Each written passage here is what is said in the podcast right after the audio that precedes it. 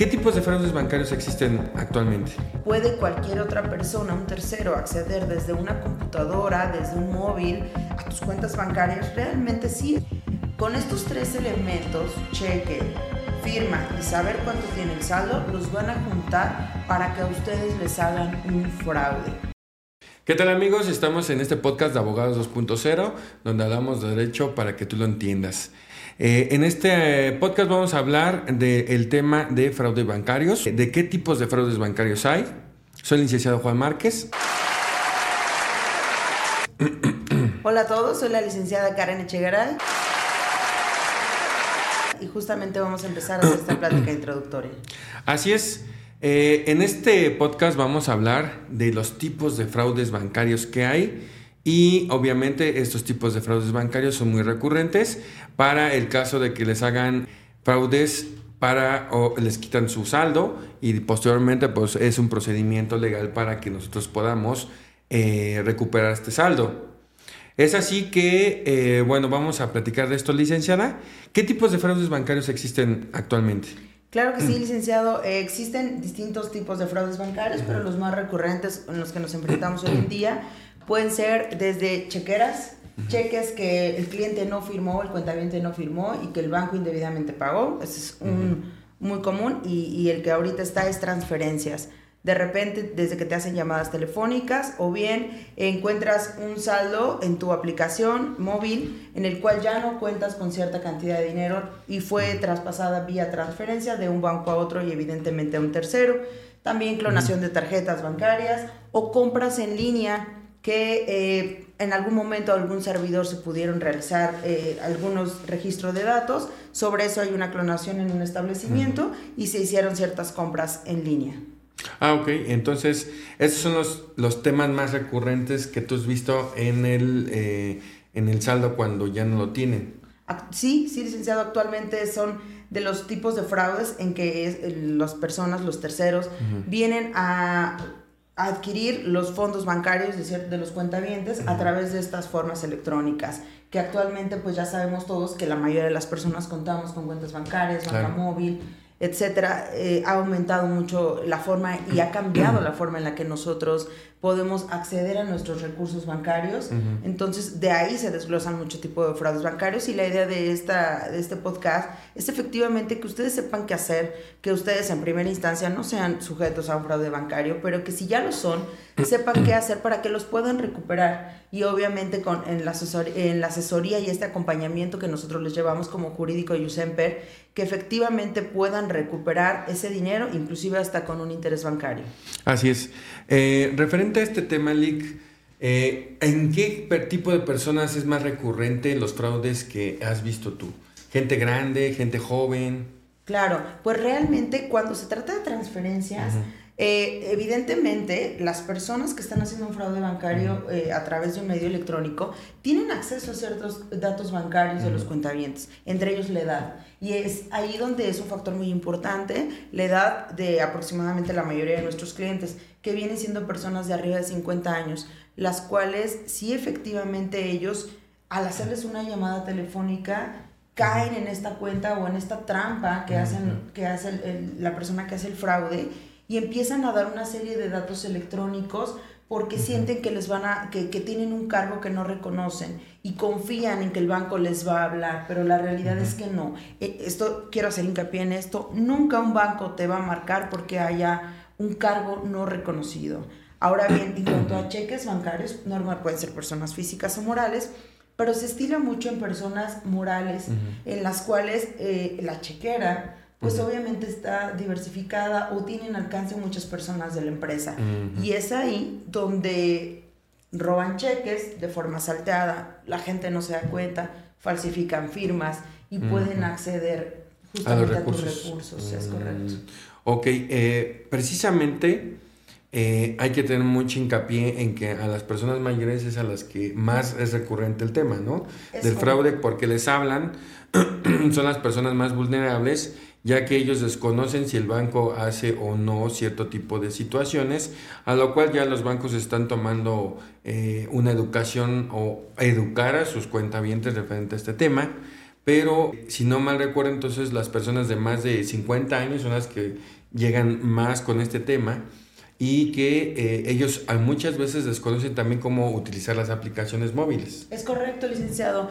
Ojo aquí, eh, toda la gente y alerten a sus familiares que tengan con estas características o esta edad que desconocen, se desconocen un poco los medios electrónicos y cómo utilizarlos, que siempre que hay una llamada telefónica respecto, respecto de un cargo no reconocido, eh, ellos cuelguen la llamada inmediatamente y que ustedes los apoyen, obviamente, con todo este tipo de situaciones. ¿Por qué? Porque son las personas más vulnerables en cuanto que pueden ser sujetos de, eh, de que les baseen las cuentas bancarias.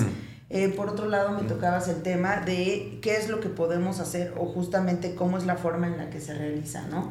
E, esa es la dinámica en la que lo vienen haciendo todas estas personas que, que tienen acceso a estos, a estos bancos. Ojo, los bancos ya están empezando a tomar mecanismos suficientes para proteger el patrimonio de los cuentavientes, pero en toda esta curva en lo que lo empiezan a hacer, evidentemente ya a mucha gente eh, le hicieron fraudes bancarios. Ejemplo, la institución BBVA Bancomer ya implementó una alerta que él te dice que a través de tu banca móvil te va a llamar, te va a informar previo a una llamada telefónica. Y entonces, claro, ya el cuentaviente va a tener la certeza de que es el banco. De que es el banco. Pero si no empiezan a implementar las instituciones bancarias, un mecanismo, ese es un ejemplo, otra yo de forma eh, sugeriría un biométrico, que la persona que efectivamente haga la transferencia al ocupar los biométricos, pues tiene la certeza que, que, es el cuentaviente quien está haciendo estas transferencias. Pero si a través solamente de un número que no es dinámico, que no va cambiando, puede cualquier otra persona, un tercero, acceder desde una computadora, desde un móvil, a tus cuentas bancarias, realmente sí están dejando en estado de indefensión a los cuentavientes, porque entonces pareciese ser que cualquier persona sabiendo dos datos tuyos puede tener acceso a tu cuenta bancaria y hacer transferencias, ¿me explico? Es ahí donde los bancos, eh, espero, y, durante este transcurso del tiempo puedan perfeccionar esos mecanismos de autenticación y de seguridad para los cuentavientes. Bueno, estos mecanismos de seguridad ya los están, ya lo, creo que ya lo están ampliando, ya lo están implementando, incluso ya, eh, ya en la aplicación móvil de, de, los bancos ya te acceden a tu, tu ubicación GPS actual. Y en ese sentido es un mecanismo, obviamente, para autentificar que tú fuiste el que hiciste la transferencia. Ahora bien, eh, no sé si me puedas explicar qué es un fraude por cheque. Claro, el fraude con, con cheque resulta en lo siguiente. El banco, cuando nosotros vamos a, a abrir una apertura, una cuenta bancaria y con una chequera, el banco nos da dos requisitos para que nosotros podamos revisar y esto quiero que por favor lo tomen como medida de seguridad. Eh, cuando ustedes reciben ese chequera ante el banco, necesito que ustedes, porque nada más me firman que sí contaron todos los folios, pero no, necesito que hagan una revisión de que todos los folios sean consecutivos respecto de su chequera. Porque si entonces faltan algunos cheques, ustedes podrían ser sujetos con posterioridad a un fraude falsificando a un tercero su firma. Entonces, tienen como primero, cuando ustedes tienen una chequera o constantemente estar checando que no haya folios saltados, que ustedes lleven una secuencia en su chequera.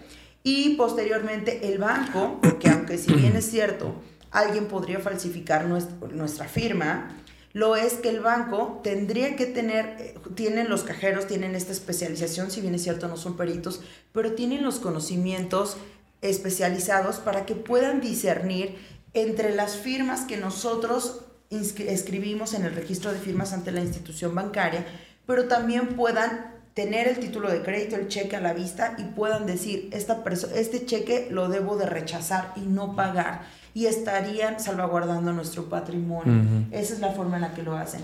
¿Cuál es el incumplimiento de la institución bancaria? Cuando veo una firma que según se parece, que ni siquiera se parece muchas veces y paga un tercero, obviamente, el cheque. Entonces ahí ah, es donde nuestras cuentas pues se ven vaciadas, se ven afectadas.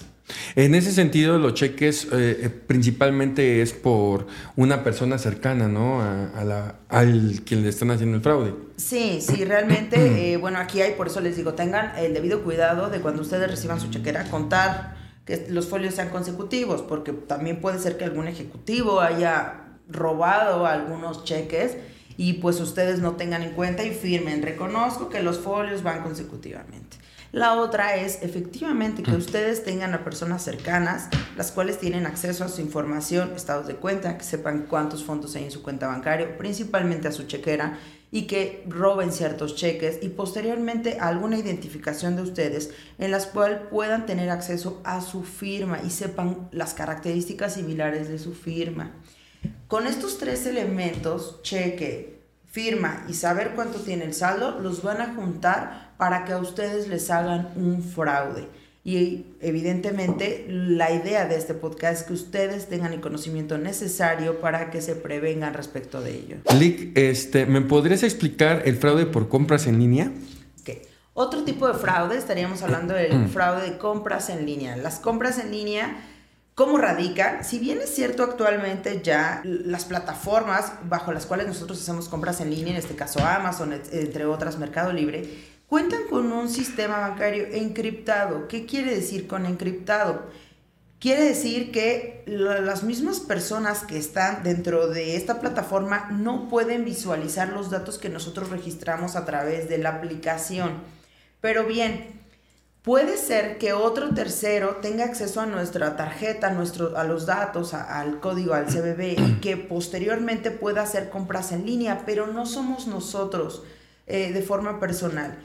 Y justamente ahí estaríamos sujetos a un fraude bancario. ¿Me explico? Ok. Bueno, y por último, ¿me puedes explicar, informar acerca de un fraude por transferencia? El fraude por transferencia, eh, ojo, ahorita está muy de moda que eh, todos los hackers puedan hacer páginas similares a los de los bancos. Entonces yo pongo, vamos a poner Citibanamex.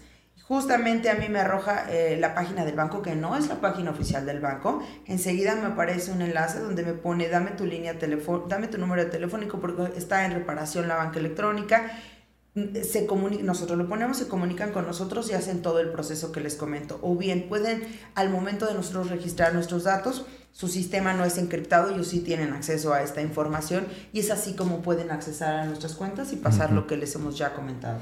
Ok, bueno, pues con esto finalizamos el podcast eh, de este día. Y recuerden que nos pueden seguir en nuestras redes sociales, en Spotify, en YouTube, en Facebook, en Instagram, en TikTok. Recuerden seguir nuestras redes sociales para que sigamos eh, eh, compartiendo contenido de valor para ustedes y vamos a seguir eh, colaborando con la licenciada Karen Echegaray a fin de informar más acerca de este tema y recuerden que estamos aquí para brindarles asesoría referente a los fraudes bancarios y que se pueden presentar en su vida diaria. Nos vemos para próximos podcasts. Hasta luego.